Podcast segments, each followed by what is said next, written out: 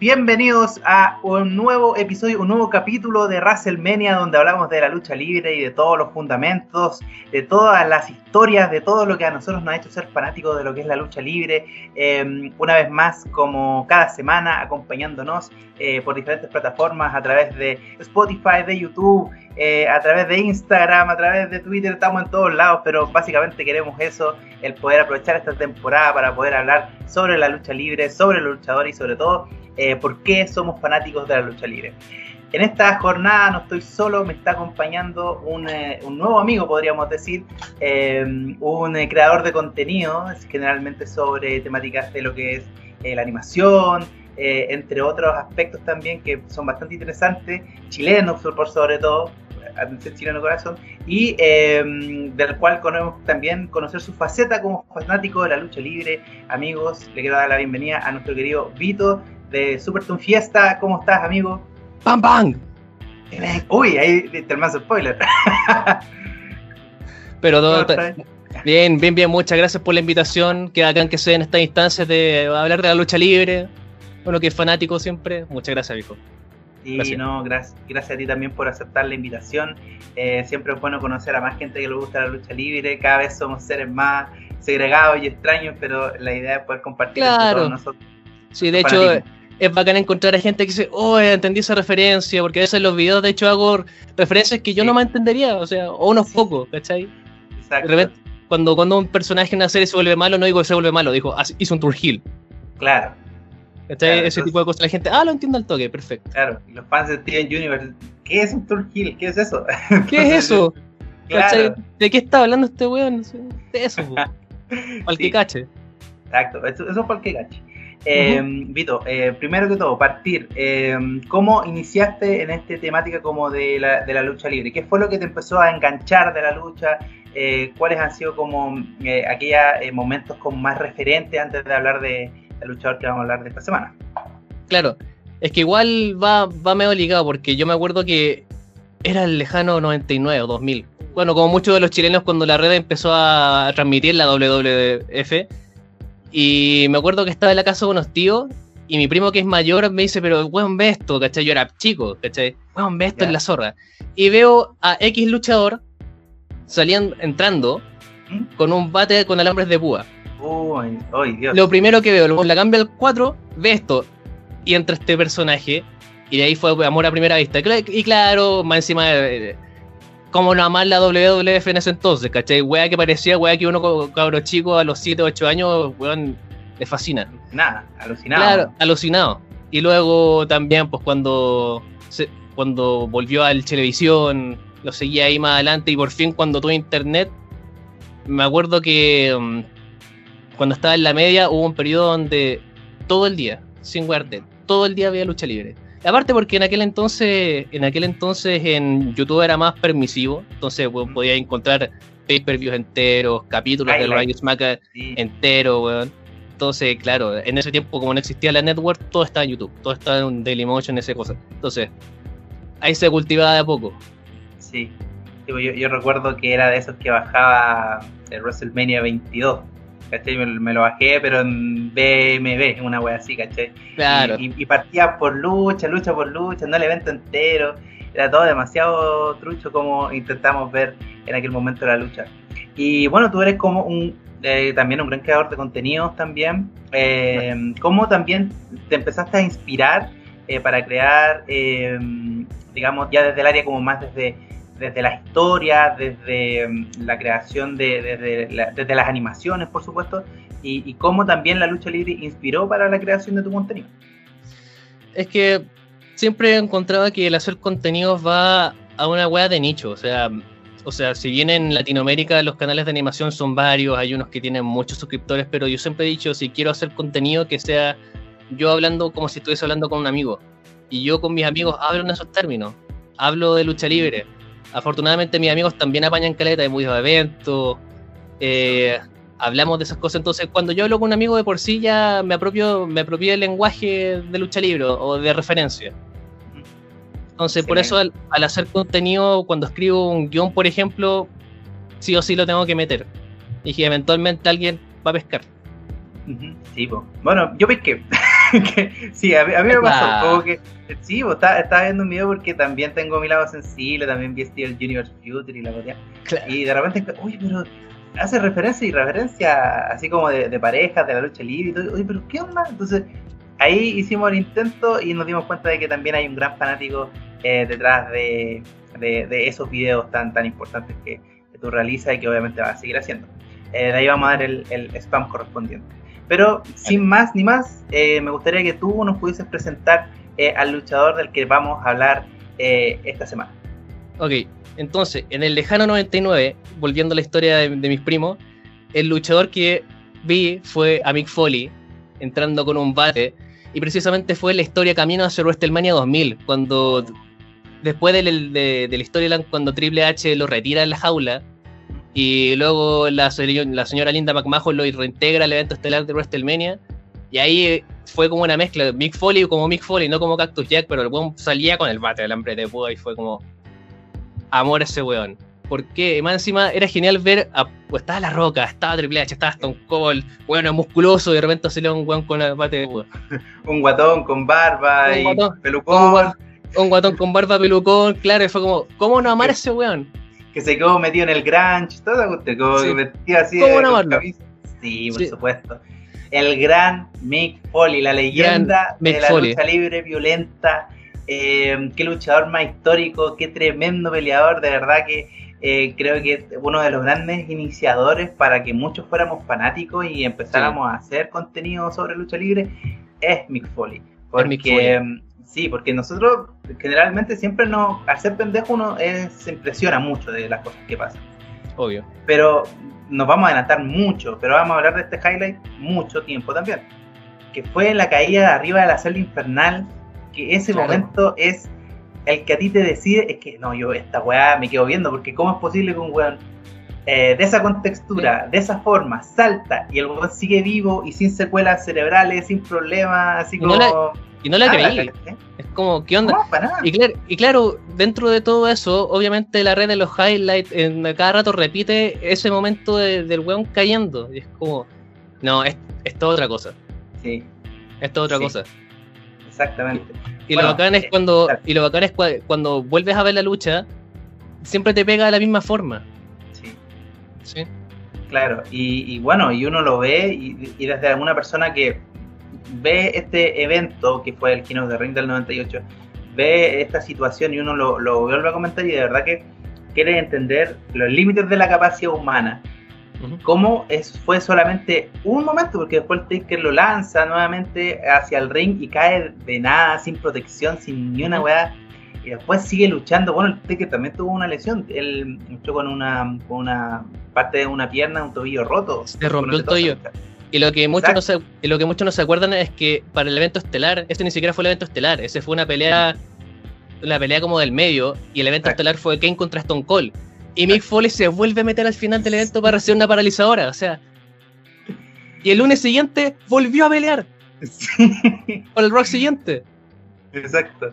Entonces, de verdad que ese tipo de cosas te hacen decir, bueno, este tipo es completamente normal, eh, pero es, interesante, es atrayente. Bueno, vamos a ir comentando también de todo lo que son estas etapas de la historia, sus personalidades, eh, la post carrera que tuvo, que también fue súper impresionante, y digamos que también cómo está marcando eh, hasta el día de hoy em, eh, la vida de muchos fanáticos, inclusive cuando vino a Chile. De ahí te voy a preguntar si acá está Taylor. no, ya, no, no, vamos, no, vamos a, romper esa serie. Bueno, Foley, Michael Foley, creció en Nueva York, en una costa norte de Long Island. Em, y eh, digamos de que él participaba cuando era pequeño en la escuela secundaria en equipos de lucha libre, pero él mismo se destacaba y decía que era eh, particularmente mediocre. No era un tipo que se em, que, fuese como un lo que fuese como un tipo como un experto técnico, pero sí siempre tuvo eh, esta especie como de, de, indagación por meterse en el mundo de la lucha libre, pese a no tener el físico ni nada, él tenía este, este atracción por lo que era la, la lucha libre. Y como parte de esto, parte de eh, uno de sus principales eh, referentes cuando era joven, cuando era niño, que era Jimmy Superfly Snuka.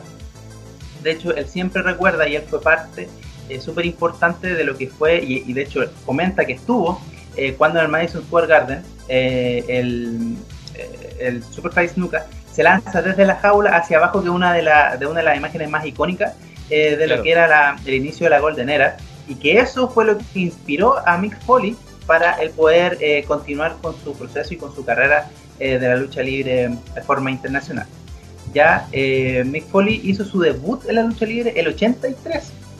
Pero idealmente él siempre estaba en lo que era el circuito independiente y además compatibilizaba con sus estudios, porque él em, estudió en la Universidad Comunicaciones. Entonces, eh, él eh, mientras estudiaba también, en sus tiempos libres participaba en diversas aplicaciones, em, digamos, espacios de lo que se comentaba de lo que era la lucha libre, de un pequeño Mick Foley que de a poco iba dando cuenta de su personaje y de hecho también luchaba en el extranjero y era como muy conocido en ese aspecto. Bueno, eh, comentarte, aquí todavía no conocíamos a Mick Foley, pero veíamos pequeños indicios de eh, su estilo de lucha, de lo que él quería hacer, de su carrera, ahí te vamos a comentar también cómo perdió la oreja y otras cosas, pero claro, eh, desde el punto inicial, ¿tú crees que, porque eso no solamente ha pasado con, con Mick Foley, también ha pasado con Edge, por ejemplo, también fue súper importante el WrestleMania que se hizo en, Canadá. Él estuvo en ese WrestleMania que se hizo en Canadá para transformarse en el luchador que es hoy. Entonces, las referencias del pasado, ¿qué, te parece a ti como, como, como, también como fanático? Eh, las referencias que se han hecho en el pasado de, cómo un luchador se inspira para ser luchador. Es que es lo, es lo lindo de la parte de la industria, porque al fin y al cabo los luchadores siempre son, al fin y al cabo los luchadores son artistas. Y parte de ser artista es siempre eh, interpretar la referencia, interpretar lo que te gusta y, volverlo parte tuya. En este caso fue Mick Foley viendo al gran Snuka volando. Y me acuerdo que hay un documental donde el compadre decía eso y justo se mostraba cuando hubo una pelea donde también salta una jaula. También como Mankind salta una jaula y cómo lo reinterpreta. Y, es lo lindo de la lucha libre. Que, por ejemplo, tienes a, Rick Flair que se interpretó del, del, Real Nature Boy.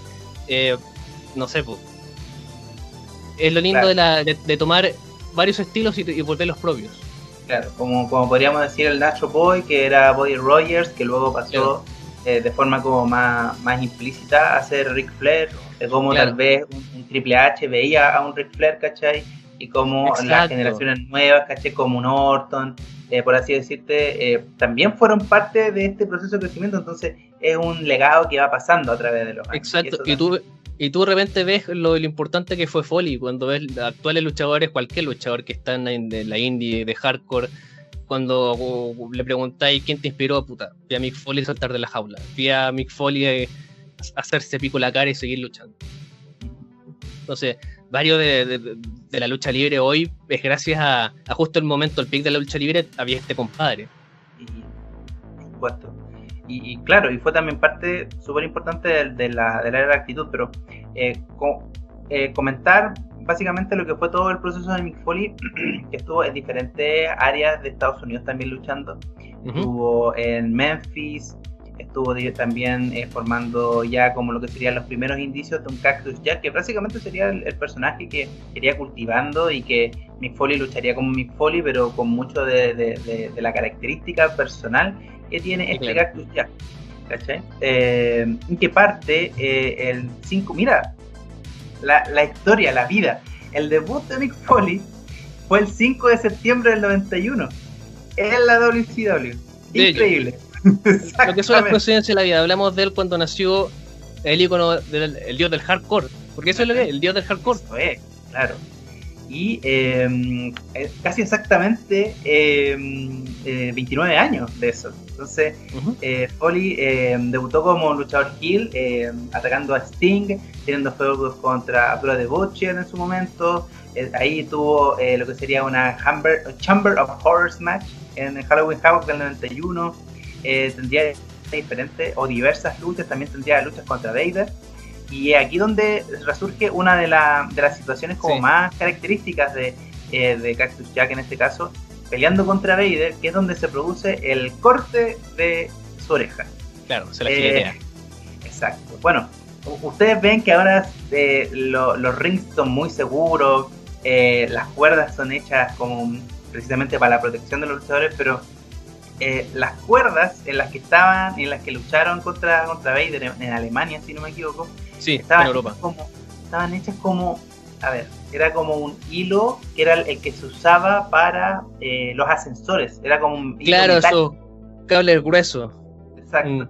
Y era un hilo metálico que precisamente cuando se iba dando eh, el hecho el, o el enfrentamiento de la lucha, pasa un spot clásico que es donde eh, el luchador se queda enredado entre las cuerdas, así como, oh, y como que se está ahorcando. Pero resulta que a Mick Foley se le enganchó la oreja. Y eh, al momento de sacarla, la oreja queda como partida. Y en el caso de 10 minutos avanzar la lucha, se le cae la oreja. Sí, pues. Y está, está todo eso grabado. Sí, y, está todo grabado. Exacto. Entonces también habla de eh, una tolerancia al dolor impresionante, una meta por lograr los objetivos que era súper impresionante. Eh, aquí se comenta que se rompió la nariz, se hiloscó la mandíbula, necesitó 27 puntos de sutura en, algunas luchas. O sea, para él lo que era la lucha violenta era parte sumamente importante de, todo su proceso como luchador.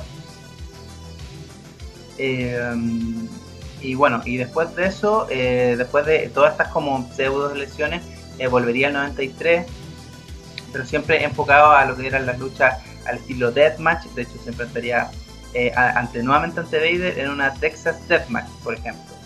Eh, y el 16 de marzo del 94, durante el tour, es donde ocurre finalmente esta situación donde se corta la oreja y pierde todo lo que sería su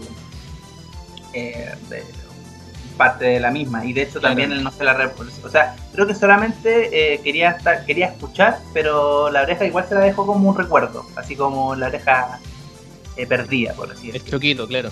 Exacto eh, llegamos al 96 que es el debut de Mick Foley en la, en la WWF por ejemplo en, ese momento. Y él debutaría el 96 como Mankind. Y el personaje de Mankind eh, sería, a ver, una especie como de personaje agarrado del estilo como, eh, como Frankenstein, podríamos decir. Era, era como de que tomaban como partes de diferentes humanos, inclusive hasta como un Igor, podríamos, podríamos como dar cuenta, eh, como, como esquizofrénico, que también se arrancaba los pelos.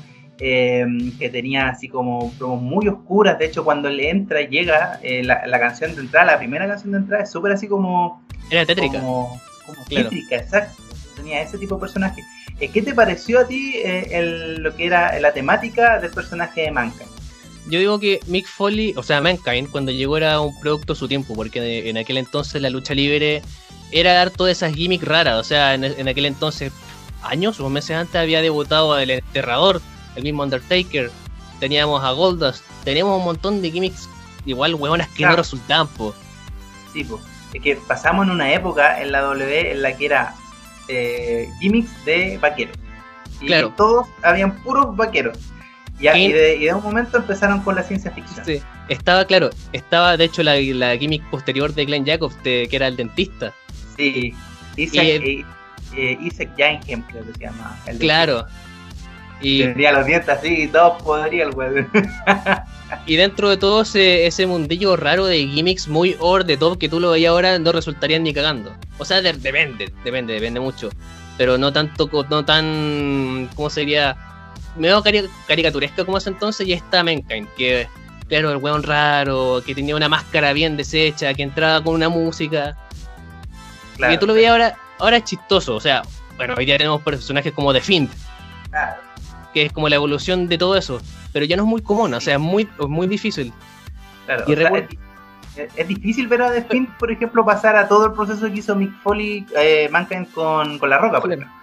Claro. Claro, y más encima tenía un personaje que no está diseñado para ser un gol indestructible. O sea, en teoría, o sea, está hecho no para que gane todas sus peleas. Está hecho para que sea un personaje más. Claro. O sea, una atracción más, de hecho. Mick Foley era bien harto una atracción. Tenía ahí el buen hardcore que ahora es un maníaco. Claro. Exacto. Bueno, eh, y eh, también en esa misma época, porque eh, digamos que Foley llegó el 96, también tendría su proceso de desarrollo o primera parte con este personaje, pero em, durante él tendría una segunda etapa y es su tercer personaje, porque recordemos que Cactus Jack era muy del estilo hardcore, el estilo Claro, eh, el estilo de la ECW. Claro, claro el estilo ECW. Pero también estaría eh, Mankind, que sería tal vez el personaje más desde la ciencia ficción. Y también estaría tal vez otro personaje que agarraría mucho del concepto eh, humorístico, podríamos indicar, eh, muy llevado a su tiempo, que algunos como que los descolocó un poco también en la historia que lo pusieron, que fue Dude Love, que era este tipo que también ingresaba con música así estilo Bee y tenía este baile como eh, especial, digamos. Que tú sabías que era malo, era un mal baile. Sí, sí era, era malo y, él, y, era rudo, pero también se intentaba llegar bien con Stone Cold, de hecho fueron inclusive hasta eh, campeones en pareja. Claro. Fue como bien bizarro eso. Fue bien bizarro, pero también pero también fue claro, agarraron a Dude para que sea el villano. Eh, ¿Y cómo haces que la gente buchea a Mick Foley? ¿Cómo? Porque la gente le tiene la vida agarrar cariño. ¿Cómo haces que transformarlo en una wea naquera? En este caso, en un weón que se viste colorido, que baila como el pico, habla como. ¡Oh! ¿cachai? y de hecho resultó, fue como. ¿Qué, qué está haciendo este tipo? que siento que no tenía nada que perder porque si le iba mal volvía a ser Mankind. De hecho, igual volvió a ser Mankind, pero no porque le fuera mal a Douglas, sino porque también era una, un aspecto que querían desarrollar un poco más y que también era parte de los tiempos, porque también estaba jugando mucho con esto edgy, con esto como juguemos con los límites, eh, intentemos ser eh, eh, trascendentes desde los hardcore, entonces ahí también volvió Cactus Jack y, volvió también ese mismo año, el 97, eh, contra Triple H también en una lucha eh, sin descalificación en el Madison Square Garden. De ahí sería claro. esa pelea legendaria. Sería estabilizar a, a, Cactus Jack como, o sea, perdón, a, Cactus Jack, claro, como un luchador que se mantendría. De hecho, en la Royal Rumble del 98 sería esta memorable claro, donde, real, donde aparecen las tres. El, los tres. Y también te habla un poco de que lo diferente que era la WWF en aquel entonces, porque me acuerdo un documental donde él decía igual le dieron alta libertad creativa. Igual el, el un día se presentó, corrígeme si me, si me equivoco, creo que Mick Foley le había presentado la idea y, Vince le dijo, dale. llegó, llegó con el traje y Vince lo quedó mirando fue como, ok, dale como, como ve lo que sale. Si de todas formas tampoco iba a cambiar la, la historia de, de, ese Rumble en particular. Claro. Pero, claro, igual creo que se lo ganó Stone Cold Sí, sí lo ganó Stone Cold. Ahí sería el juego con Shawn Pero ahí igual ya daría eh, paso a, a, otro proceso también en el desarrollo del personaje de, de, de, Mankind con la participación de otro eh, gran luchador histórico de, de, lo que es la lucha libre eh, violenta que es Terry Funk, que llegaría como eh, Chainsaw Charlie. Chainsaw Charlie. Chainsaw Charlie, que básicamente el one con una panty en la cabeza y una sierra.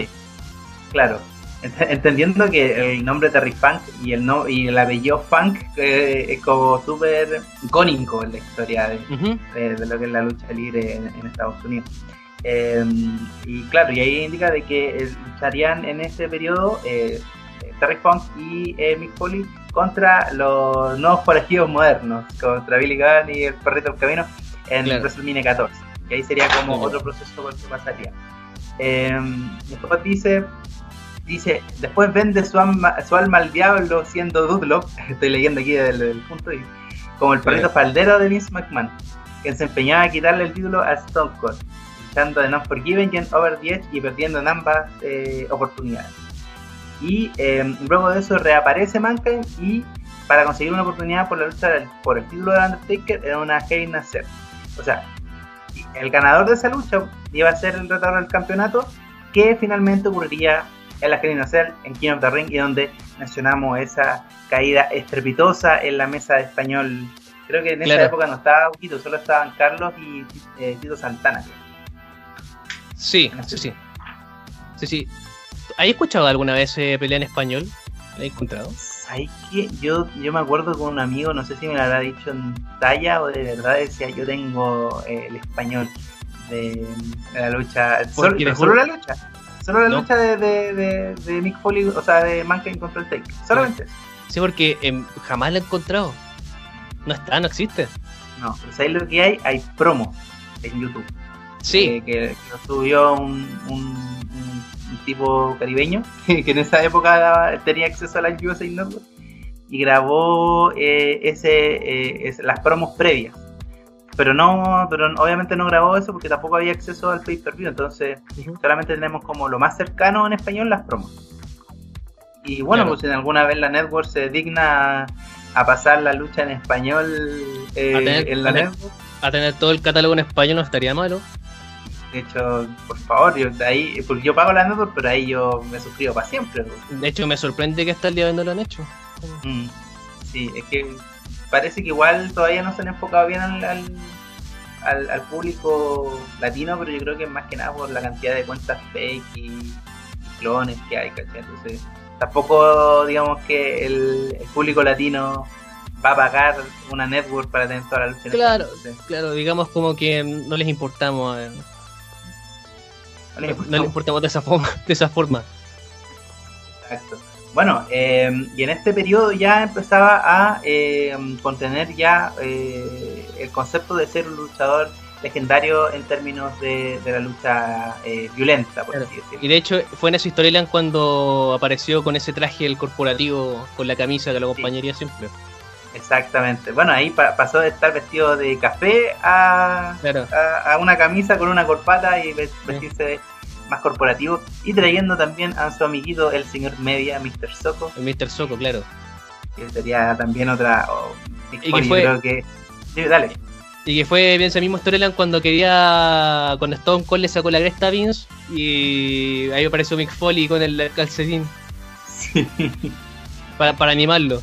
Sí, porque yo creo que no hay persona que se ha hecho millonaria eh, firmando calcetines como Mick Foley. Porque hace y, te hace un, un, Mr. Soco eh, personalizado. Y te lo firma y todo. Así que también esa fue otra de las marcas que tenía. Eh, y sería nombrado durante el año 98 por Vince McMahon como el primer campeón de la lucha violenta de la WWE. Eh, Momento, un hito súper importante, eh, que bueno, más adelante vamos a comentar referente a, cómo sería también su proceso eh, cómo sería su desarrollo con ese campeonato, pero también que lo marcaría como la leyenda del hardcore en la WWE y que también tendría también todo un, proceso extenso también como, como luchador. Eh, desde ahí en adelante ya empezaríamos a ver otra cara también de Mick Foley y eh, comenzaría su campaña para ser por primera vez campeón de la WWE. Y tendría diferentes luchas con varios luchadores. Entre ellos, eh, las primeras luchas que habría tenido contra La Roca. Que es impresionante. Bueno, aquellos que eh, les gusta la lucha libre y los documentales, eh, está el documental precisamente en la cual muestran todo lo que sería esta lucha y el, y el backstage de lo que sería ese enfrentamiento y cómo lo contraponen con los niños de, de, Mick Foley, que vendrían siendo oh, básicamente una, una, imagen impresionante cuando la roca, eh, exacto, cuando la, Mick Foley estaba esposado y la roca le pegaba siguetazo y uno veía a, los dos niños que A las cabras chicas llorando, weón. Sí, no. No, y qué bizarro. Y qué bizarro que previo a la pelea estaba la roca y con, hecho compartiendo con las niñas. Diciendo, oh, después el papá los va a llevar a Disneylandia, bueno, vayan a este carrito, a esta atracción. Una hora después, no, las cabras llorando porque la roca le da. No, todo ese comentario es muy bueno, el billón de Matt. El billón de Matt, sí, también está subtitulado en YouTube para que ahí lo busquen. Porque de hecho, te da una visión como es como una precuela del documental de eh, Snake Roberts. El documental que está sí, que, está en Netflix, creo, que es de Jake the Roberts, y podéis ver como una precuela de eso, porque ahí veis como su relación familiar, eh, lo que es el luchador, terminando lo que es la época dorada de W, ¿cachai? Que tú vayas a luchar a la empresa que queráis por 15 dólares, 30 dólares a veces, ¿cachai? Eh, peleando detrás de, de, un estacionamiento. Básicamente, básicamente la película, no sé si te acuerdas de la película de Wrestler, Mickey Rook. Sí. Es básicamente eso mismo, un compadre que se llama mal con su hija, que hay una parte del, del documental donde el weón intenta llamar a su hija y la hija no está ni ahí con él. Eh, Dora, digo, esa misma noche se va a luchar a un, a un gimnasio con un par de personas, antes se pega sus líneas. Bueno, y el, y el buen que hacía el documental es como no puedo creer que este que era mi ídolo de la infancia, ahora verlo en estado así de hecho mierda. Sí, es que bueno, el, el personaje también de Snake Roberts era también sumamente icónico eh, en su periodo.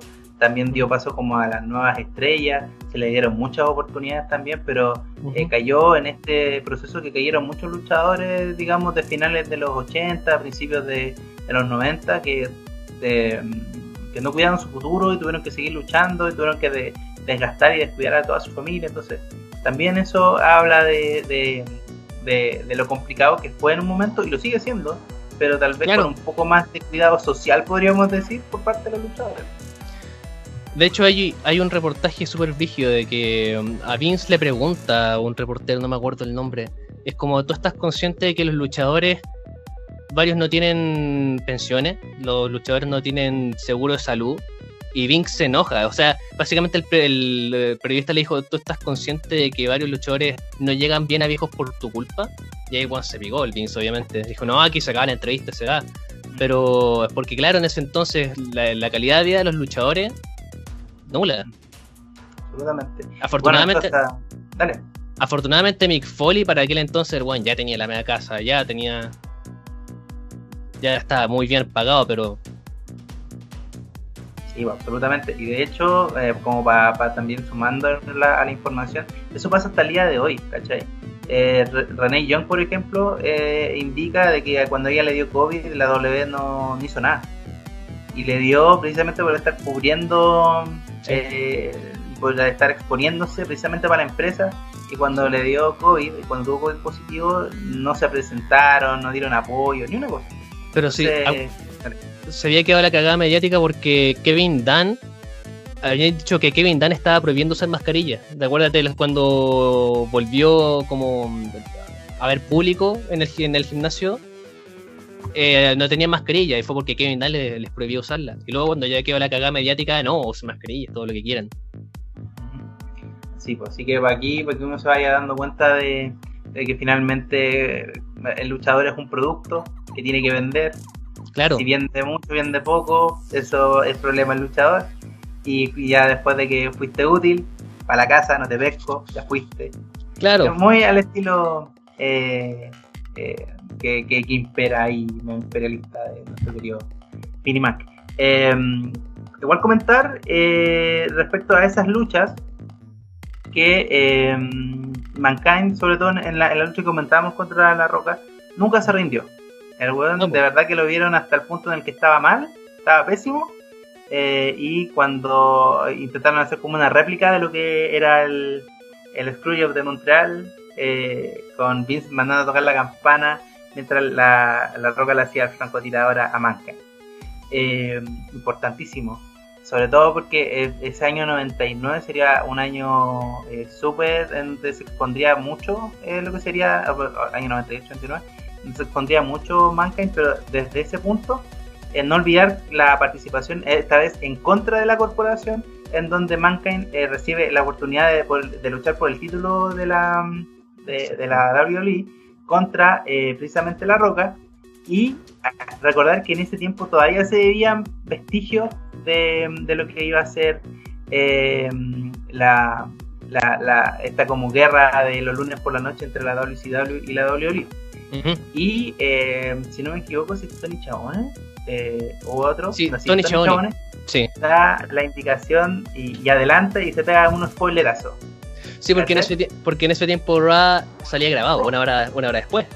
Sí, po. Sí, po. Sí, pues.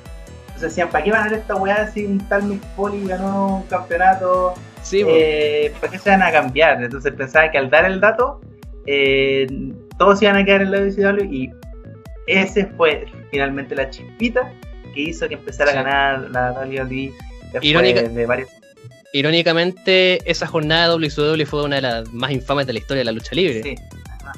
El dedito. Finger Poker of Doom. Sí, otro clásico también.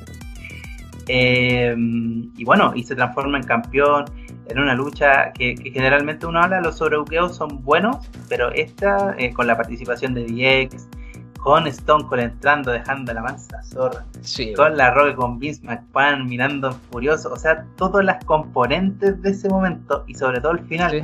con Poli gritando Poli, dando vueltas con el título, de Claro. verdad que fue un momento sumamente eh, inspirador, fue muy bonito y, y- y fue también como que a muchos nos dejó con esta sensación de que finalmente tú podís ser un weón que pueda ser mediocre, como él mismo decía, entrenando al principio, a, a mediados de los 80, pero demostró que podría llegar a base de personaje, a base de carisma, a base de talento, puede llegar a ser eh, campeón de la empresa.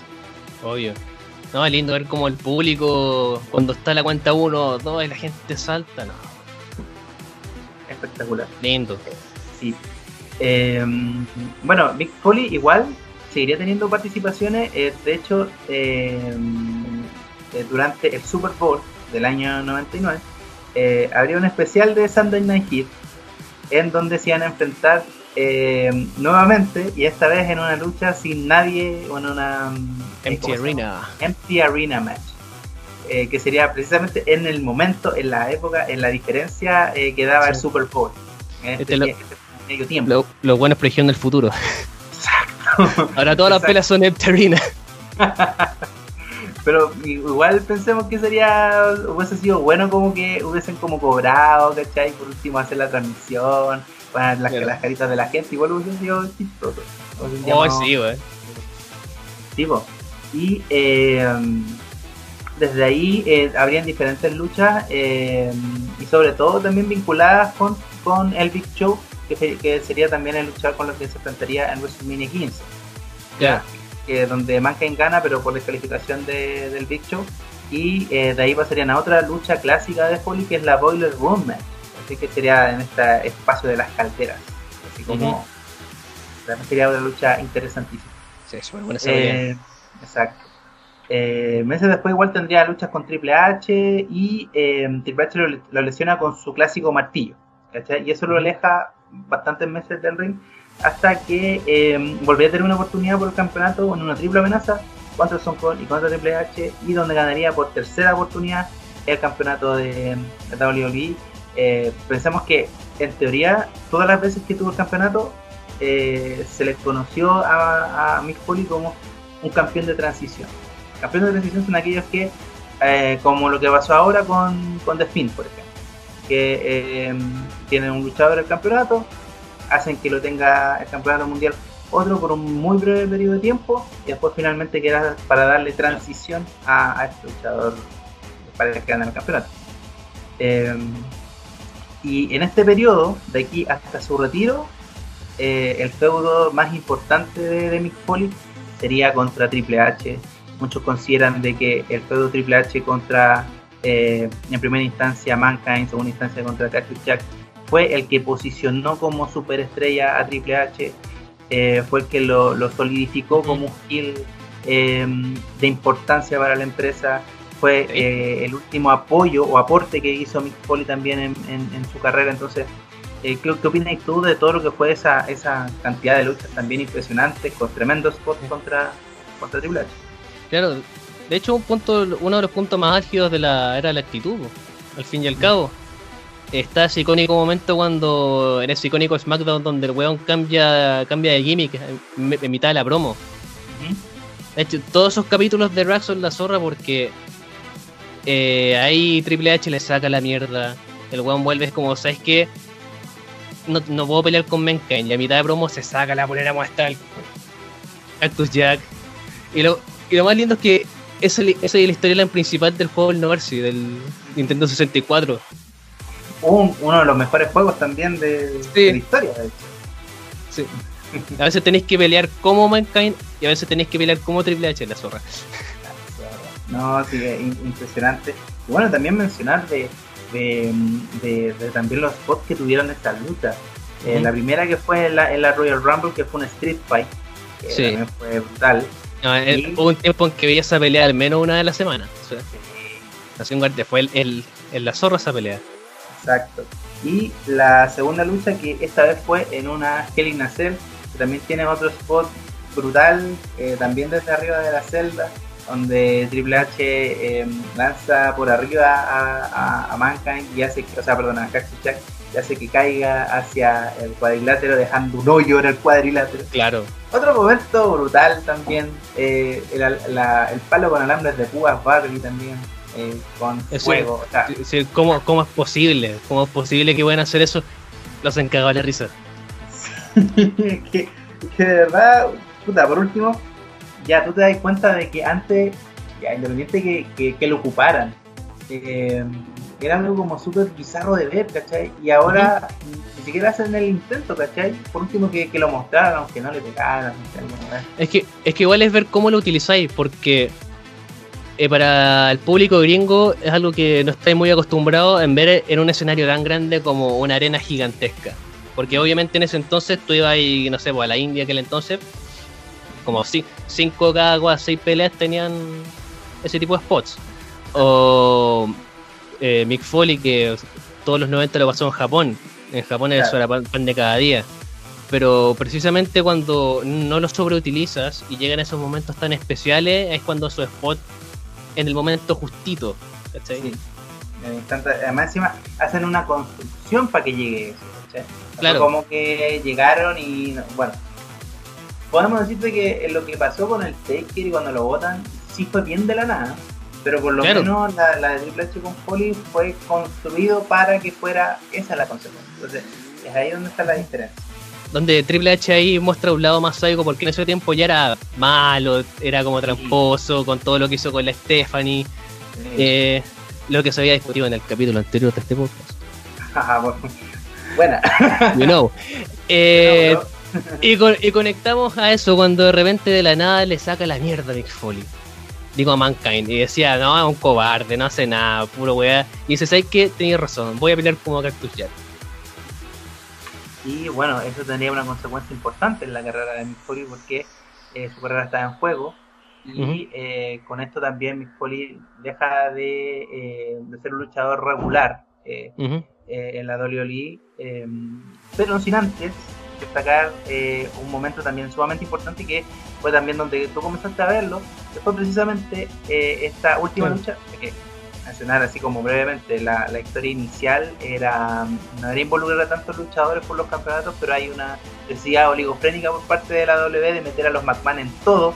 Entonces eh, estaba Triple H con Stephanie, estaba La Roca con Vince, estaba Shane McMahon con el Big Show estaba, por supuesto, Linda McMahon con eh, Foley también. Uno ve WrestleMania 2000 con cariño porque uno de los primeros que vi. Entonces, de repente tuve, no sé, videos de What Culture, videos de Cultaholic o cualquier review y dices, que WrestleMania 2000 fue como el pico de mala. Y uno dice, pero ¿qué weón? Fue la weón. Y claro, uno lo ve de repente, uno lo ve, ¿no? Es como. ninguna pelea fue solitario. Eh, fue un, el main event, no sé, weón. Es, es un WrestleMania raro como el barniz de la nostalgia y de la infancia también como que influye mucho.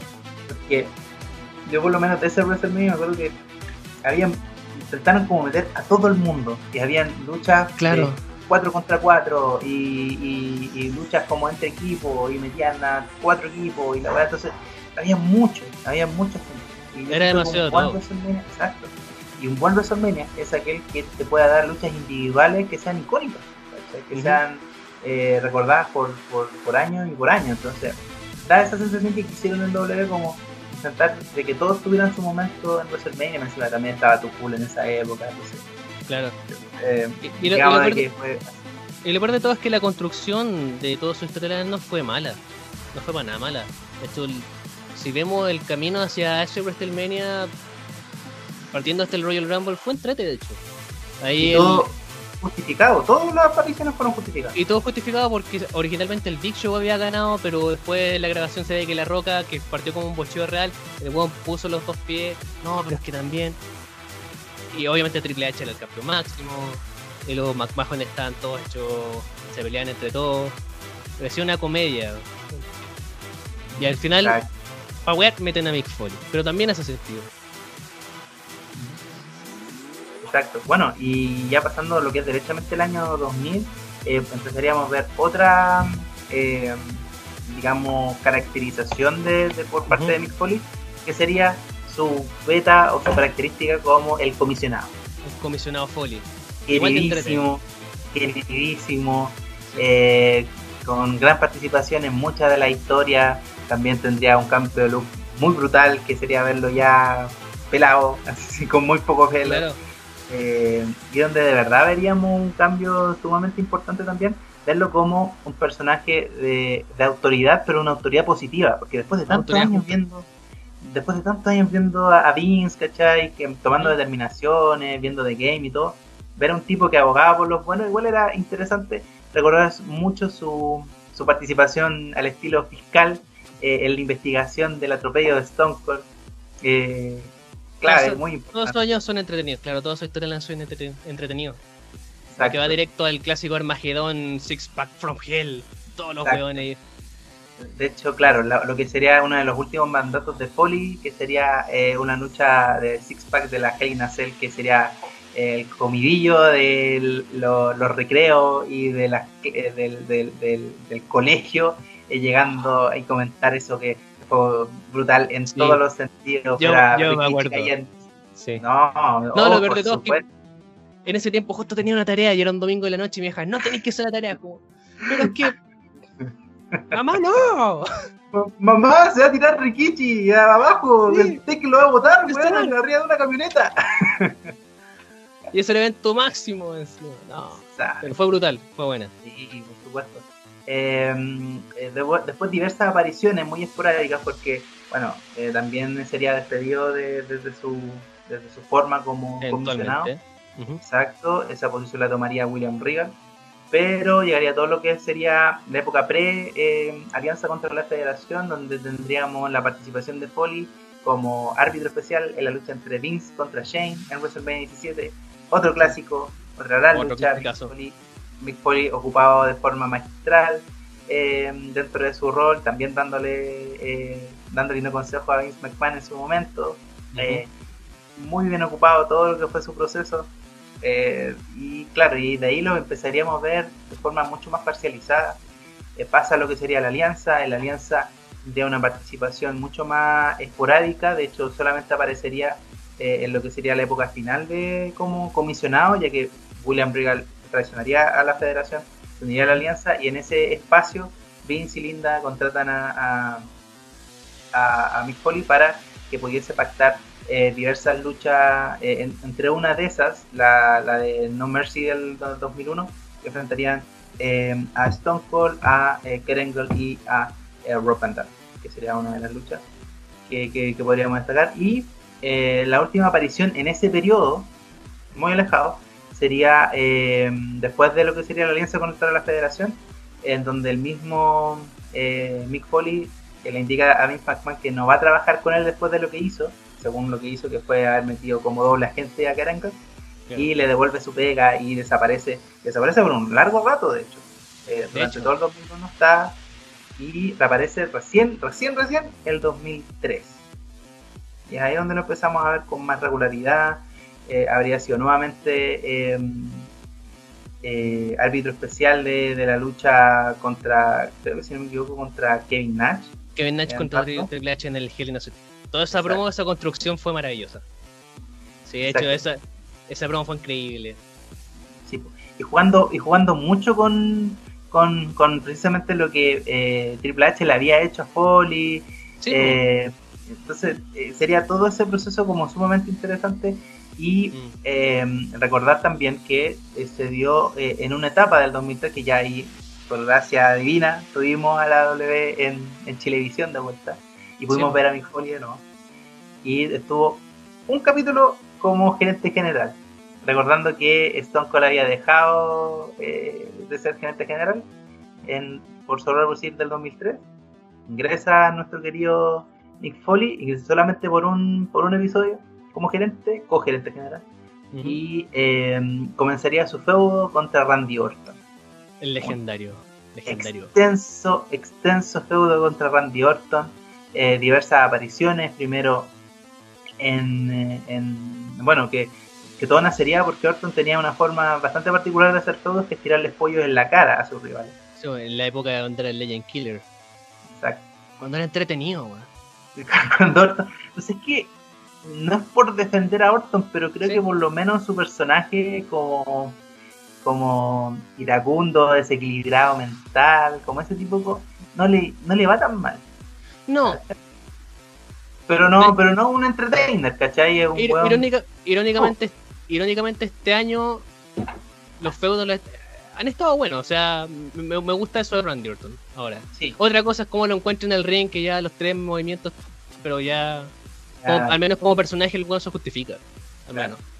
Entonces, aquí surgía otra, otro, otro aspecto que era eh, que Foley ya llegó un momento en el que tenía historias y sería, bueno, partiría con La Roca, seguiría con Triple H y ahora con Orton, eh, con una serie de luchas sumamente interesantes. Eh, primero lo que sería la participación de, de, Foley y de Orton en la Royal Rumble del 2004, que, que ganó Benoit. claro. Eh, sí, pero eso no se a olvidar jamás. No, claro. Que, fue bueno. Que Orton estuvo peleando 20 minutos solo, como todo el mundo dice. Sí, sí. Le peleó con el aire. Exacto. Y claro, ahí tendría. Eh, es que tengo ese Royal Rumble, lo tengo grabado en mi disco externo en español, entonces. Eh, eh no sé, no sé si me pasó a mí, pero todos esos pay-per-view, porque en ese tiempo la, televisión no daba los pay-per-view. Ah. Entonces, una vez que tuvimos el acceso, lo vimos una y otra vez. Sobre, todo sobre todo esos pay-per-view especiales de Mick Foley. Todo, todo. de hecho, igual. Eh, bueno, igual como agregar que recién empezaron a dar los pay-per-view en televisión el 2005. Entonces nos perdimos desde el 2003 al 2005 una cantidad de eventos así como súper impresionantes en las que eh, tengo que aceptar y admitir de que yo me metía a los computadores del colegio eh, iba con un disquete y sacaba los match en un disquete. A mí, me, a, mí, a, mí me dio rabia porque fue el 2005, justo después de la pelea de John Cena con JBL. Y, mm. yo me, y yo me acuerdo que ese sábado pensé que le iban a dar y no lo dieron. Y después muestran el, el, SmackDown siguiente y muestran highlights del evento. Es como, la pelea tuvo cualquier sangre. Y no, Puta la weá. Qué picado. Sí, entonces, y bueno, esa, uff, o sea, todavía me acuerdo de, esa de, de, de, Judgment Day. después, pero la zorra. Ah, también, claro. Sí. Ese Judgment Day no lo dieron en Chilevisión ese. No, no alcanzó. Que el primero que dieron fue No Mercy del 2005 con Batista y Eddie Guerrero. Ese fue el primero. El primer evento. Eh, que dieron en, como pay per view porque igual ellos como que renovaban en septiembre y como vieron que la lucha le iba a la raja, lo renovaron esta vez como con los eventos. Eh, bueno, y comentar de nuevo el feudo de Orton. Primero partió con esta eh, participación. Segundo, y algo que no mencionamos para mencionarlos ahora, The Rock in Sock Connection. The Rock el regreso. Fucking Connection. El regreso. Y todos esos segmentos fueron oro puro. Exacto. Sí, porque además encima estaba era Evolution contra Foley. Ni siquiera. Y decía, ¿quién te va a ayudar? ¿Estáis solo? ¿Cómo que estoy solo? ¡If you y llega el weón. Llega la roca eh, después de su lucha anterior, que también muchos consideran que iba a ser la última de la roca, pero no. Reapareció el año siguiente después de enfrentar a Stone Cold. Ahora enfrentar como The Rock and Connection Evolution. Otra lucha también tuvo de todo, que no sé si sería, yo siento que tenía, era mucha de referencia, volver a la roca después de tanto tiempo también era importante. Entonces, y verlo con Mick Foley también, entonces, es nostalgia pura eso. Y eso fue, y eso fue un favor porque acuérdate que eso es el regreso de la roca previo a su último rank que tuvo, que fue como Hollywood Rock. Que fue un completo heel que uh, peleó contra Stone Cold en WrestleMania 19. Que era como este personaje raro, que se ganaba los abucheos, bueno, al menos se supo ganar los abucheos. Entonces, ¿Cómo hacemos ahora que la gente vuelva a querer ir a la roca? Con Foley, pues. Qué mejor. Y bueno, eh, en, en, una lucha que finalmente igual ganaría Evolution. O sea, la idea, sí, sí, y que también eh, ayudó para sustentar lo que sería la lucha entre ellos dos, que sería por el título intercontinental en una lucha violenta eh, en Backlash, por supuesto, entre eh, Mick Foley y Randy Orton. Tremenda lucha. Como muchos dicen, el día en que Randy se hizo hombre. Exacto. Eh, el día en que Randy debutó eh, en la Grandes Ligas. Claro. Qué buena lucha. Pelea hermosa. De hecho, yo me acuerdo, el, yo el 2008 tuve por fin internet en mi casa y una de las primeras cosas que hice fue ver eventos de lucha libre y directamente me fui a esa pelea porque no la había visto, o sea, yo sabía que yo de hecho ni siquiera me acordaba al final, entonces fue como si la estuviera viendo en vivo por primera vez. Y no, hacia el borde del asiento es como más hardcore no se puede poner. Claro. Y al, final, cuando se te rompe el corazón sabiendo que Big Foley pierde. Pero, pero todo ese viaje. claro, no. Pelea hermosa. Espectacular. De verdad que de ahí eh, eh, Big Foley empezaría a sentar grandes superestrellas. Eh, tendría apariciones también esporádicas durante diversos eventos. sería comentarista del primer evento One Next Stand de la ECW, junto con Joey Styles. Eh, también eh, recordando también lo que fue esa etapa en donde eh, los de Roy SmackDown se juntaron, los Hills, para ir en contra de esta ICW, con tremendas promos también de, de, Paul Heyman. no, ah, que, me, dan ganas de verlo ahora. De hecho, hace, poco, hace poco estaba recordando la promo de. Justo hace poco estaba recordando la promo Paul Heyman y cuando mira Edge. Tres palabras, hermano. Matt freaking Hardy. Freaking Hardy no sé si dijo dos o tres, y como que. dos, dos palabras. Sí, dos palabras. Mal freaking Hardy One queda como. Son tres, weón. y después, JBL, la única razón por qué no eres campeón es porque Triple H no trabaja los martes. como, oh, no, oh, hermoso. No, sí, también. Tremendamente ese, ese One Next Stand. Y todas las peleas son buenas. Sí, también teníamos también la, la última de nuevo contra Guerrero entre, entre ese evento. Eh, Hermoso. Tendríamos como teníais eh, condimentos de lucha técnica pura y también teníais Hardcore, teníais el, el, el, Sandman y, y, Tommy Dreamer contra los Dudley, eh, la que también sería la... ¿Ah? Esa es una de las peleas más entretenidas que conozco. Mm. Se lo tiene todo. De hecho, sería la última lucha de los Dali en, en la OD, porque antes de pasar a TNA. Sería esa la, claro. Eh, bueno, después de eso vendría el, Homecoming cuando pasan de Spike TV a USA Network eh, y eh, comenzarían con todo este, este tema donde en Tabu Tuesday, por ejemplo, de ese año, del 2005, eh, Mick Foley se enfrentaría a Carlito, pero la gente votaría contra qué luchador o qué personalidad se iba a enfrentar a Carlito. Mankind, Cactus Jack o Dude Love, y el ganador sería Mankind, por supuesto, si fue el personaje hecho para la W, eh, que se enfrentaría a Carlito y finalmente lo derrotaría, pese a lo que muchos pensaban de que iba a ser todo lo contrario. Un. Y aquí nos encontramos en otra historia importante del año 2006 eh, John Cena, Edge, Edge canjea el maletín del Money in the Bank, se transforma en el nuevo campeón, revancha en Royal Rumble. En ese evento nuevamente eh, John Cena se transforma en campeón y en un evento de Raw se mete Mick Foley esta vez como el árbitro especial. Eh, nuevamente Edge pierde contra John Cena y Edge después le echa la culpa a Mick Foley de su derrota y quedaría paso a sacar el, el aspecto más violento de Mick Foley para darnos una de las grandes luchas de WrestleMania entre Edge y Mick Foley por el o sea, no por campeonato, sino que por eh, en una lucha al estilo violento que sería sumamente recordada. No sé qué me puedes comentar. Lo que me da lata es saber que Mick Foley no gana los feudos. Mm. Eh, al final es alguien que sirve para que el otro luchador engrandeciera al otro luchador. Y algo que solamente uno como fanático, uno que lo ve de lejos como otra, perdón. Pero al final el saber el no saber si va a ganar o va a perder es lo que te hace vitoriar lo más. Porque cuando sabes que un Gon va a ganar, ¿para qué? Pero cuando no estáis seguros, ¿podrá hacerlo? No, y esa pelea es entretenida a principio a fin porque al final Edge con trampa gana. Y eh, al final es Mick Foley contra dos personas, pero uno no, uno no pensaba que Edge podría, podría ponerse así de hardcore. Y fue a verlo, o sea, como un chico bonito va, a cortarse la frente, como un chico así de popular va a querer, eh, eh, no sé, recibir silletazos en la cara. O, eh, o, hacer lo que finalmente terminó ocurriendo, que fue esta mesa con fuego, este Spear.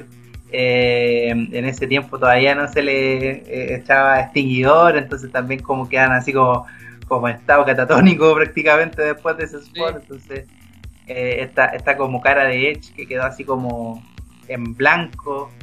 No, de verdad que impresionante. No, no, no, no, tengo como más, más, palabras de por lo menos ese, esa historia, por, sobre todo, que era para posicionar a Edge también.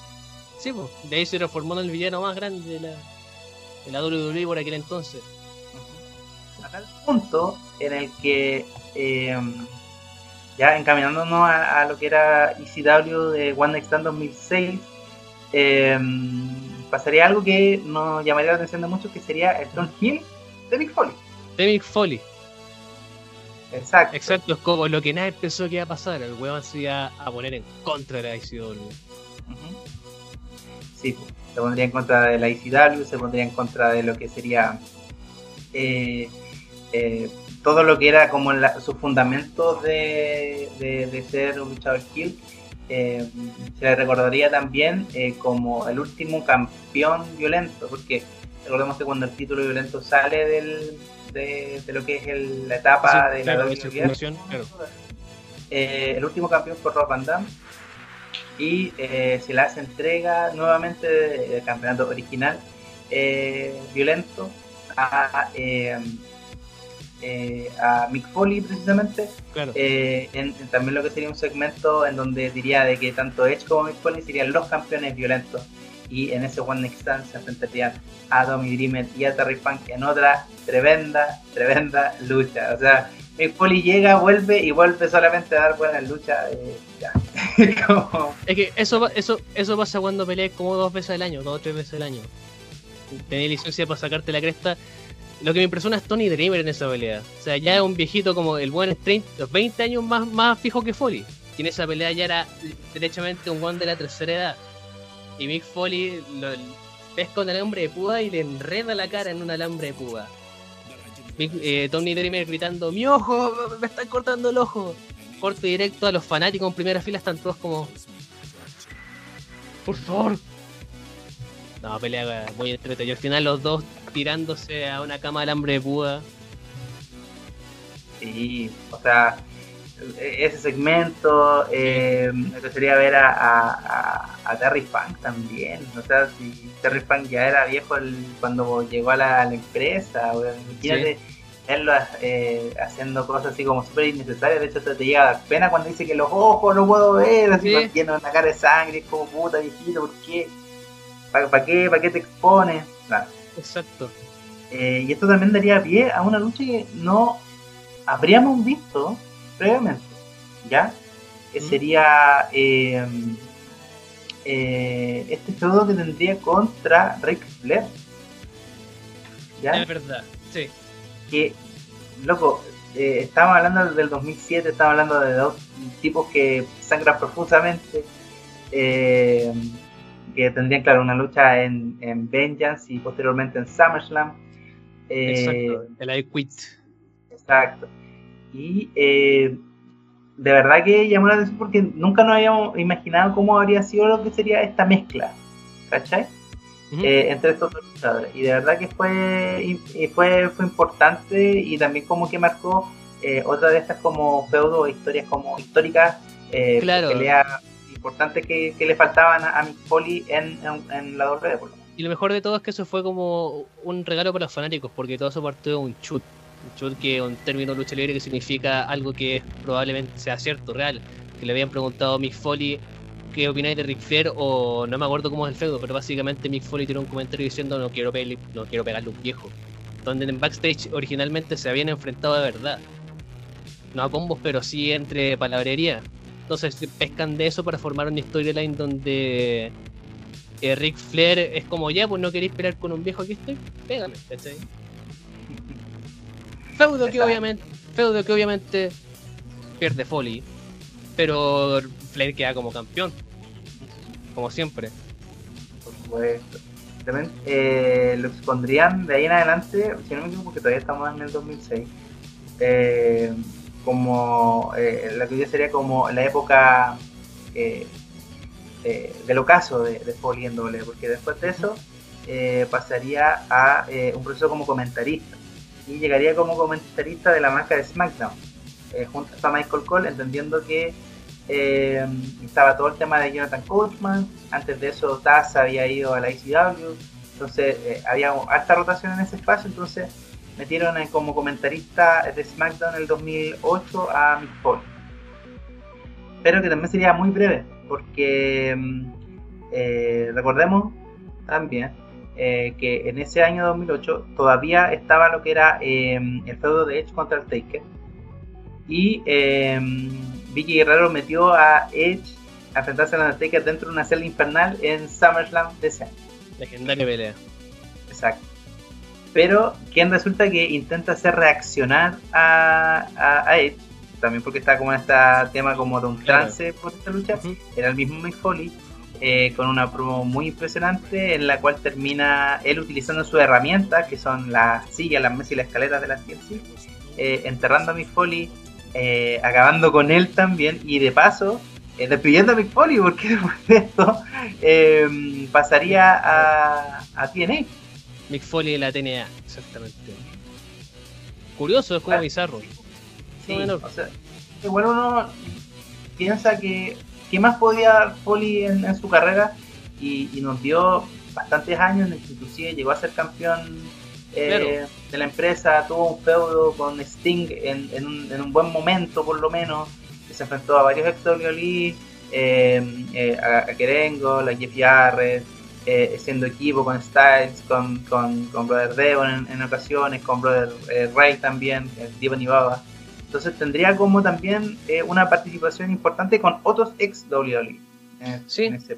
Sí, de hecho la, la la pelea que más recuerdo, o sea, las dos peleas que más recuerdo en TNA es la pelea con Aves, que fue una pelea hardcore donde en ese tiempo poliano. No sé esta pelea. Sí, por supuesto. Eh, son esas luchas que, que, finalmente como que dejaron.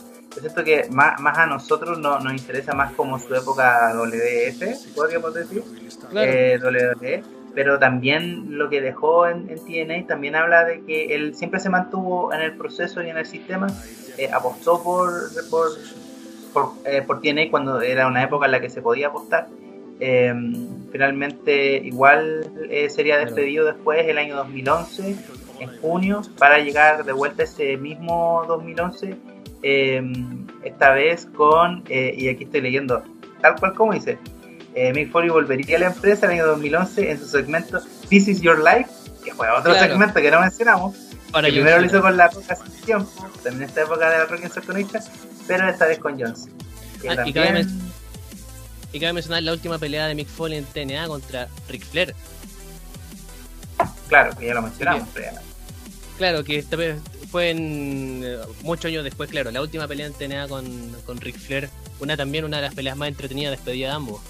Pero ahora sí que era triste ver a Ric Flair muchos años después, porque este fue el Ric Flair post pelea retiro en WrestleMania contra Shawn Michaels. Este era un Ric Flair mucho más viejo y este era un Ric Flair que te da pena verlo, mm. Pero eh, eh, ponía esta cara, es como tan demasiado viejo, weón. Como, ya no, ya no, weón, paren. Y al final, en la pelea, cuento corto, los dos terminan con la cara roja sangrando a chorro.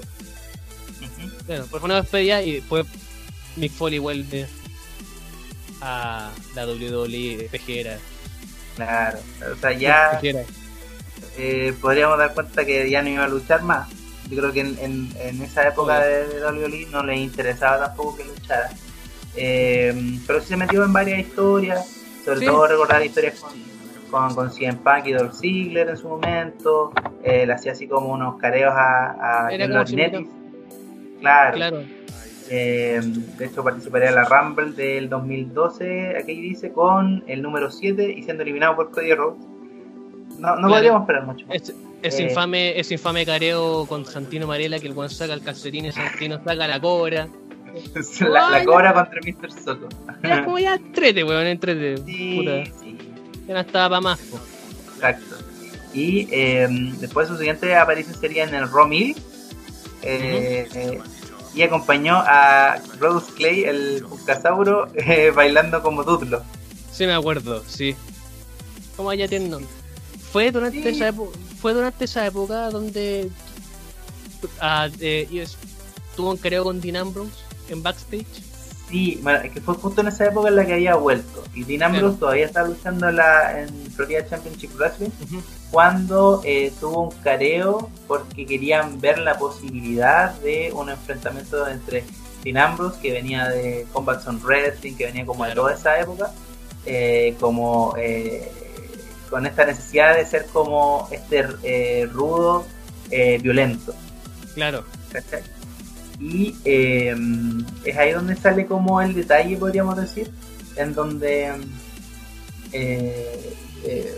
pasa que la W sí quería a Mick Foley, pero no lo quería luchando.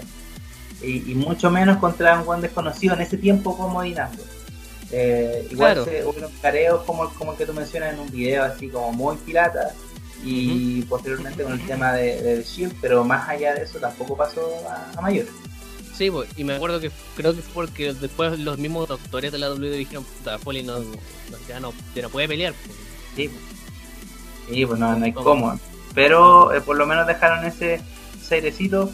Eh, después de eso, claro, eh, empezaría todo lo que sería el, el, tema como cuando volvería Mick Foley, esta vez contra CM Punk Hill, en varias oportunidades, y dejando también una lucha que al final pasaría sin, sin pena ni gloria, la verdad, que en primera instancia era el equipo de CM Punk contra el equipo de Mick Foley, pero eh, a mí no le gustaba mucho cómo estaba quedando la cartelera, entonces pusieron la triple amenaza por el título entre eh, CM Punk, John Cena y Ryback por un lado, que sería el debut de The Shield también. Claro. Eh, y por el otro lado sería el equipo eh, Foley contra el equipo Sigue. En ese Survivor Series del 2002. Después de eso, en enero del 2013 se anunció que iba a ser inducido al Salón de la Fama de la WWE, obviamente merecidísimo y eh, sería mencionado, y esto no me lo esperaba, como gerente general del programa infantil Saturday Night Morning Slam. Saturday Morning que sería estas como luchas que daban en, si no me equivoco, en CW o en claro, eh, que Warner Bros. Sí, de hecho, nunca vi eso. Sí, yo me acuerdo, eh, así como el único spot como chistoso de ver a Daniel Bryan como eh, haciéndose como bolita. Ah, sí, Querían, sí, querían hacerle el conteo y no podían porque nunca tenían los hombros en el suelo. Entonces no sabían cómo hacerlo. Entonces, claro, tenían estas como luchas que eh, eran buqueadas como para niños, pues, ¿cachai? Que eran como muy, infantiles, con resultados inesperados, ¿cachai? Qué loca era la pejera, pejera. Sí, sí, o sea, yo creo que. Eh, era una era frustrante. Fue más recursiva que, que la, que la la, la, la, actitud carecía de talento, pero tenía buena historia y personajes. y, y, el otro fue todo lo contrario, eran pésimos personajes, eh, pero tenían tipo y luchadores con talento, Ese es el problema, y fue en esa época cuando precisamente hablas de Daniel Bryan, pierde en 18 segundos contra Sheamus, todos esos momentos donde decís, puta, ah, weón. Mm. Y John Cena cada rato, John Cena cada rato está por la... Y si no era John Cena era La Roca. Exacto, y, luego llega CM Punk y luego mandan a la mierda CM Punk. Exacto. Eh, bueno, después de eso eh, estaríamos en WrestleMania 32, en la cual habría una pequeña aparición eh, de Mick Foley en conjunto a Stone Cold y a Shawn Michaels para atacar a la Liga de las Naciones. Que también fue un buen, un buen momento, sobre todo, claro, la aparición John Michael que se veía tal cual como si no lo hubiesen pasado los años, no, no podríamos decir lo mismo ahora. Increíble. Y em, el lunes 18 de junio del 2016, la comisionada de la marca de Raw, Stephanie McMahon, haría a Mick Foley como el nuevo gerente general de Raw con el regreso de lo que serían las marcas eh, o la división de marcas a la empresa. Ese fue eh, una, una vuelco de página tan lindo para la WWE en aquel entonces. como sentir la guay llena de vida, la edición de marca, el split, los lunes y martes ver en, yo me acuerdo que ahí volví a ver Raw en vivo, porque antes lo veía por segmento, pero ahí volver a verlo en vivo con los amigos, lunes y martes, Mix Foley nuevo. Lo recuerdo con cariño esa época, se siente un poco lejana, 2016, si te das cuenta, 2016 pasó igual. Cuatro años. Eh, claro, cuatro años, que, que, es como lejano, pero no en tiempo, pero sí como en, en, en, en, ver a, los luchadores de ahora y de antes, como que sentía a Rollins y a Roman, por ejemplo, como veteranos. O sea, no veteranos, pero sí como luchadores con experiencia. Consagrado a esta altura. Sí, por supuesto. Y parte de eso eh, fue ver a Mick Foley siendo el manager. No fue una época tan brillante para Foley, pero fue entretenido así. Sí, es que ahí eh, la influencia mucho de Stephanie también como personaje, porque eh, Mick Foley tampoco tenía gran incidencia en las decisiones. Claro. Entonces, eh, para todo había que preguntarle a Stephanie y eso obviamente decantó en que en algún momento eh, Mick Foley dejara de ser el, gerente general de la empresa. De hecho, lo dejan de carne perro, porque mm. para presentar el 205 Live, que de por sí una idea, venga donde lo veáis, ¿a quién dejan? A Mick Foley. Para presentar el título universal, que era el nuevo título y sale este título, el mismo título en rojo. ¿A quién dejan a Mick Foley? O hace poco cuando, cuando presentaron el título 24-7, ¿a quién dejan ah. de nuevo para que lo presente? A Mick Foley. Como... Claro, pero era. Eh, de ahí vamos a mencionar porque fue una de las últimas apariciones de, Foley que fue claro. Eh, eh, presentando el campeonato 24-7 pero eh, era la idea como él había sido campeón hardcore y como eh, el título 24-7 tenía, o sea, el título hardcore tenía la regla 24-7, era como presentemos a algún que se acerca más a esto, como no podemos hacer luchas violentas, ponemos a esta regla como, como la lucha a destacar y ponemos a Mick Foley para que lo ofrezca. Sí, en, teoría es súper bonito, pero el título es feo. Y es que también da, porque tampoco el premio era muy grande, entonces... Mm, bueno, una moneda con dos placas, listo. ¿Para qué queréis, para qué queréis más? Sí. Puta, para que hacer la hueá a tiempo. Sí, pues para qué hacer la hueá bien si la puedes ver como el culo. Eh, eso es como lo que la, filosofía doble de, del último tiempo. Mm. Y eh, claro, pues también presentó el título eh, universal, un nombre ordinario, encima Mick Foley tenía que defender ese nombre porque era el título universal, porque era el del universo de la WWE es como yo. Yo pensé que iba a volver el World Heavyweight Champion, como era el 2006. Siempre debe haber sido así. ellos se excusan en decir, el título de la W dice en su placa WWE World Heavyweight Champion. Pero eh, no es el título mundial pesado. Entonces como que dicen, ya vamos a dejar este título para el, para el, mundo y este otro para el universo. Entonces como, ¿ya? Es ridículo.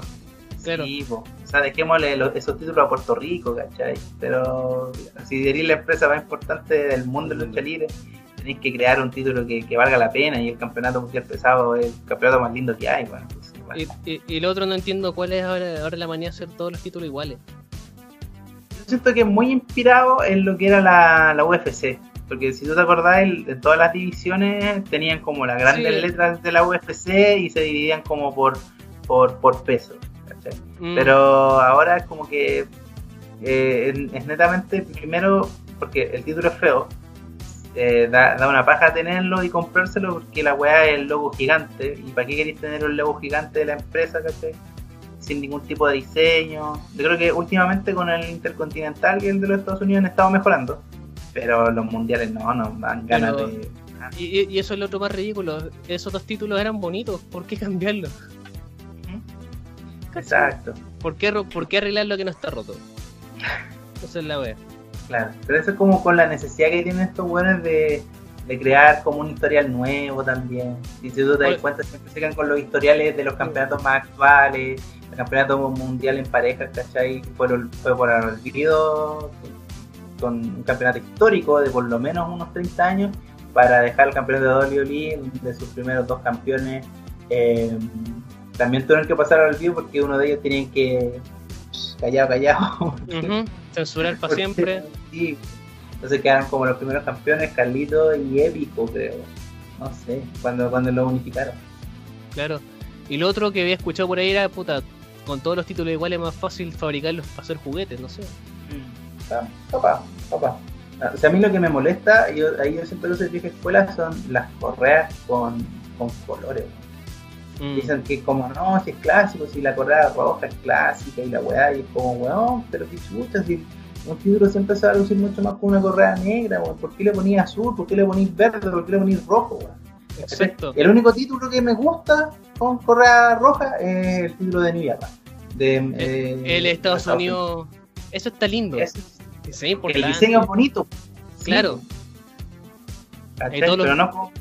Claro, la empresa hace, hace que todos los títulos se sientan importantes.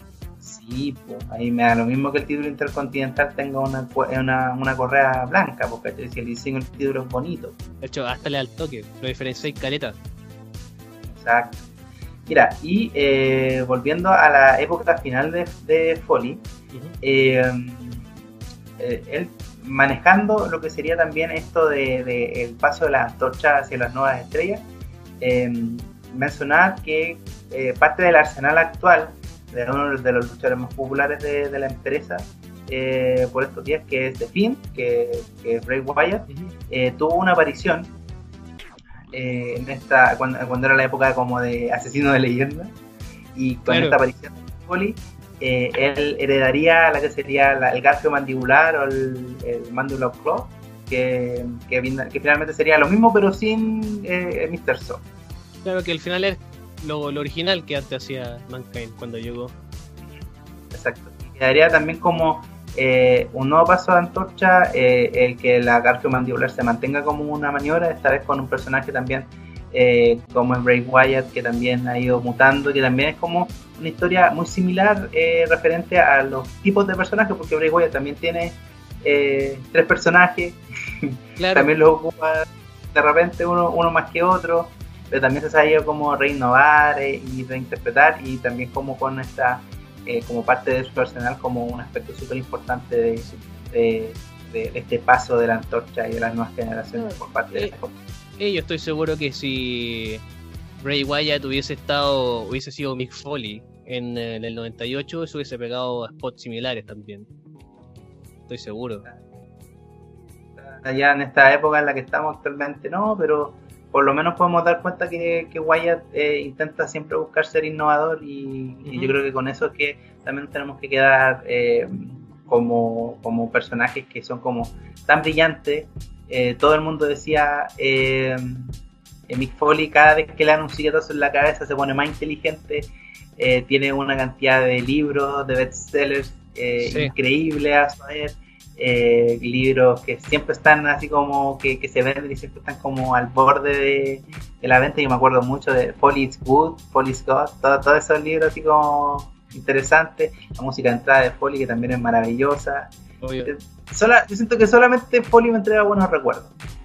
Sí, es verdad. Y ahora, y, ahora que tuvo su reality hace poco, eh, es comediante, la charla, todo el tipo lo hace todo, lo que puede lo hace. Y por supuesto.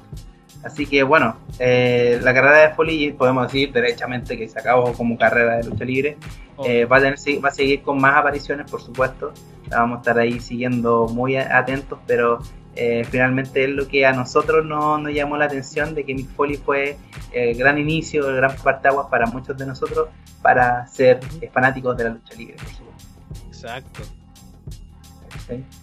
Eh, bueno, Vito, eh, antes de ir, vamos ahora con la última parte del video, pero eh, habíamos quedado también en poder mostrar algo referente hacia el luchador o algo que conservemos de, luchador favorito. Y en este caso, ¿qué nos puedes presentar tú? Aparte de mi cosplay picante, o sea. ya, sí, tengo la bolera de. Otras tres Me hice mi máscara de, de, de Mankind. A ver, a ver. La había hecho. Buenísimo. Está de onda la wea, pero. pero eso es como. Eh, cuéntanos la historia, tú la hiciste de forma eh, particular, ¿no? Te, quedó la raja, de verdad que se ve súper claro. Foley, con tu pelo largo, el, el cofre que está hecho completo, así que. Pero raquítico.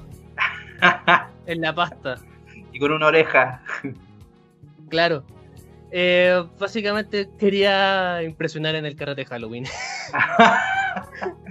lo, hiciste, lo hiciste probablemente. Sí, sí, que originalmente me acuerdo para el un Halloween de hace, del 2014 por ahí, había hecho uno, pero lo había hecho de forma ultra picante, la wea la había pegado con scotch, el scotch se me pegó el pelo, nada, la wea. Ahora sí lo quiso hacer con gomita Eva, con weas decentes.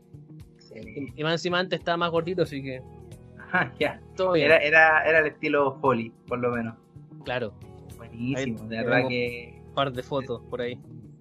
tremenda memorabilia que te trajiste. Yo Exacto. simplemente me traje eh, una pequeña revista, la cual como que da cuenta de eh, precisamente la, una de las primeras luchas de Foley en WrestleMania eh, contra el Big Show. Claro, el Big Show. Ahí aparece con, con la información. Bueno, igual tengo como eh, esto, este es de WrestleMania 27, ¿cachai? súper añejo, pero eh, trae como también al detalle todas las participaciones de, de Foley y de diversas superestrellas también de, de la empresa. Y donde también aparecen Foley y otros luchadores también. Eh, así, ahorita voy a quedar con la máscara hasta que terminó. ¿Por qué no? ¿Por qué no? Si esa. ¿Por qué no? Sí, bueno. Sí. Eh, bueno, Vito, de, de partida y nuevamente darte las gracias de forma profunda en poder aceptar esta invitación. Eh, creo que siempre hace bien hablar de lucha libre, de Bien, tocar ciertas historias de, de cómo nos hicimos fanáticos de la lucha con, con Foley como esa clave para, no- para nosotros. Eh, me gustaría que también a toda la gente tú le pudiese eh, dar tus clásicos spam, de saber de qué es lo que tú haces, dónde te pueden encontrar, eh, tus redes sociales, etcétera, para que sigan todo lo que es tu contenido. Ok, eh, tengo un pequeño canal en YouTube que se llama Super Con Fiesta. Es un canal donde hago mucho cringe, obviamente. No, hablo de animación. Para la gente que le gusta el anime, las caricaturas, hablo, no sé, análisis, resúmenes, ese tipo de cosas. Eh, me pueden seguir en Instagram, eh, arroba superconfiesta, Twitter ya no lo uso mucho, pero también estoy en Twitter, hasta tengo Tumblr, no sé. Y eso, Ah, ahora últimamente como gracias al desempleo que está pasando por este país, tengo más tiempo para hacer más videos. Así que entre que me consigo pega y pega, me, me dedico al canal 100%. Perfecto. ¿Un adelanto de, de algún video que, que esté en producción? Eh, ¿Qué estoy trabajando? Actualmente estoy trabajando, pero en un canal secundario, de hecho. Ah, ya. Ah, Estoy trabajando en un canal secundario que estoy haciendo con un amigo donde básicamente vamos a hacer reviews de juegos de mesa, vamos a hacer gameplays, eh, vamos, o vamos a hacer derechamente chipos y más podcasts.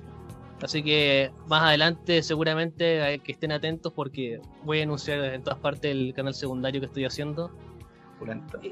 Y por mientras, puta, manténgase atento al canal. No, estoy pensando en qué voy a hacer después.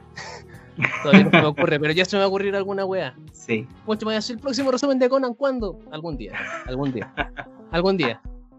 Es que Conan es tan extenso que Sí. Mira, va a salir antes que Togachi continúe el caso de X. Eso te lo he puesto. lo más seguro, lo más seguro. E- Sí. Eso que andaban diciendo que Togachi había muerto, de no. Está muerto paja. Está muerto a puras pajas. Oye, eh, Vito, entonces de verdad, lo reitero, muchas gracias por, por tu participación. Ahí en cualquier otro momento vamos a elevar una, una nueva invitación, una próxima temporada Pero quizás. eh, para seguir hablando de lucha libre y de otras muchas cosas más. Eh, dejar a la gente, obviamente, invitada a que siga las redes sociales de, de Super Con Fiesta y también todo lo que corresponde y todo lo que conlleve a eh, lo que es eh, WrestleMania. Eh, se vienen los próximos capítulos, próximas eh, que serían unos 10 capítulos, vamos en el cuarto, quedan unos 6 capítulos.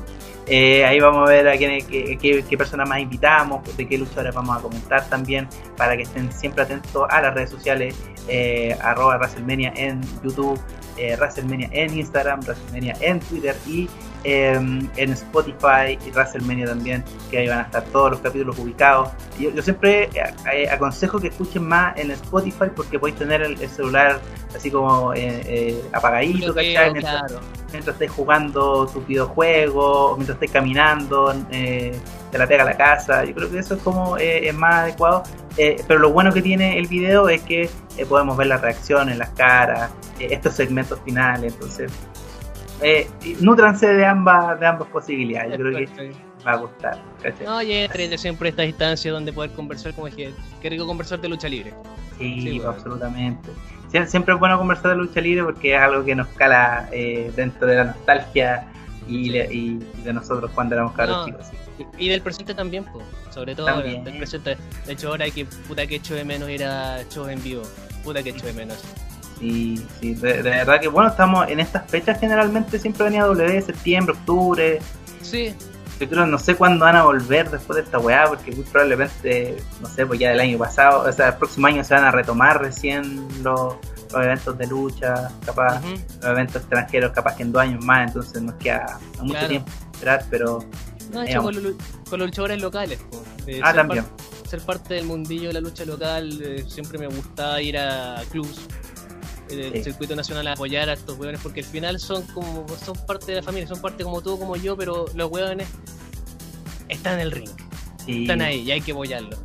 Sí, pues exactamente. Y tienen ese, ese punto de poder también eh, generar historia y, y, y- y como hacernos como llegar hacia lo que tal vez a muchos de nosotros como que no, nos fue lejano, que solamente vemos en, en la tele, el poder vivirlo y que también es bueno gritar por tu luchador favorito, escuchar al otro. Exacto. Siempre es interesante. Exacto. Siempre, siempre es bueno caer en, en la Y siempre, y siempre es bueno apoyar el circuito local. Exacto. Sí, No apoya- apoyar, apoyar, apoyar por, apoyar, pero es porque realmente hay gente talentosa en este país y es bueno, es bueno decir, si algún día este weón llega lejos, yo lo vi ahí. Sí, pues. Por- Es lo que podemos decir, por ejemplo, de, de, de Catalina, de, que, que, que está en NXT, por ejemplo, que también Exacto. tuvimos la, la- la oportunidad también en otro programa de poder entrevistarla, entonces ve- ver, el desarrollo, ¿cachai? Eh, o cuando cubríamos las luchas en, en la evolución, en, en, en clandestino, verla como todo su desarrollo y ahora que está en la Grandes Ligas. Que Exacto, y ojalá, y ojalá que se mantenga y que crezca y ojalá se dé pie para que otros luchadores también el día de mañana, cuando se abran las puertas. Yo creo que ya, ya, ya se iniciaron. Ojalá que eso se mantenga, que haya más tryouts, que haya más luchadores chilenos Exacto. yendo a, a W, eh, teniendo el- esa experiencia. O al resto O del mundo. Imagínate ver a un luchador siendo un Young Lion. Claro. No, ¿Cachai? no, El día de mañana en Wrestling Kingdom, un weón chileno. Why not? chileno en Wrestling Kingdom. Claro. Porque pensamos que la, la primera chilena en WrestleMania fue Snooki, así que eso tampoco nos da mucho. Claro. Igual, está en mi bucket list esa wea, ir a Japón a Wrestling Kingdom. sí. Sí, yo creo que es, es necesario, es necesario. Sí. O sea, checklist, WrestleMania, listo. Ahora nos queda Wrestle Kingdom. Sí. ¿ya? Y algo, algo mexicano también, pero yo creo que es más que nada por la. Claro, si voy a la Arena la México, claro, la- el Consejo Mundial de Lucha, no sé, lo que sea. Claro. De hecho, eh, ya, ya hizo el cálculo, más encima la weá en, en enero. Lamentablemente Wrestling Kingdom es en enero la weá. Entonces, sí o sí tenéis que ir por packs de año nuevo. Y los packs de año nuevo son más caros que la mierda. Pero Y pues- básicamente, por lo mismo que tú te pagas el paquete WrestleMania, paga lucha, te puedes pagar en primera fila Wrestling Kingdom. Casi por la misma plata. Exacto. Y, y más encima te da para vacacionar por Japón. Que también es caro. Que también es caro. Más encima en año nuevo. En Año Nuevo, Navidad, Año Nuevo, que es terrible. Cuando, eh, vivir un día en, Japón en esa época es terrible. Pero bueno, Claro. eh, eh, son los sueños, pues, son los sueños. Son cosas que Sí, ojalá sí. podamos lograr como fanáticos. Ojalá, po. Sí, po. Así que, Vito, de verdad, un placer haber hablado contigo. Eh, nos estamos viendo muy pronto, amigos, en sus casas. Esto fue WrestleMania, un programa donde hablamos de la lucha libre y todos sus fundamentos. Nos vemos la próxima semana. Chao, cabros, que estén muy bien.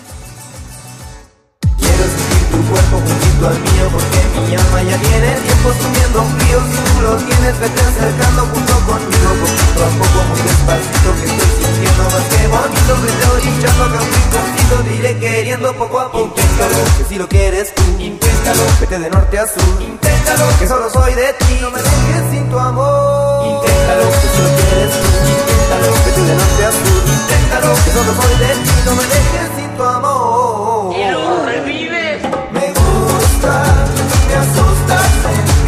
tu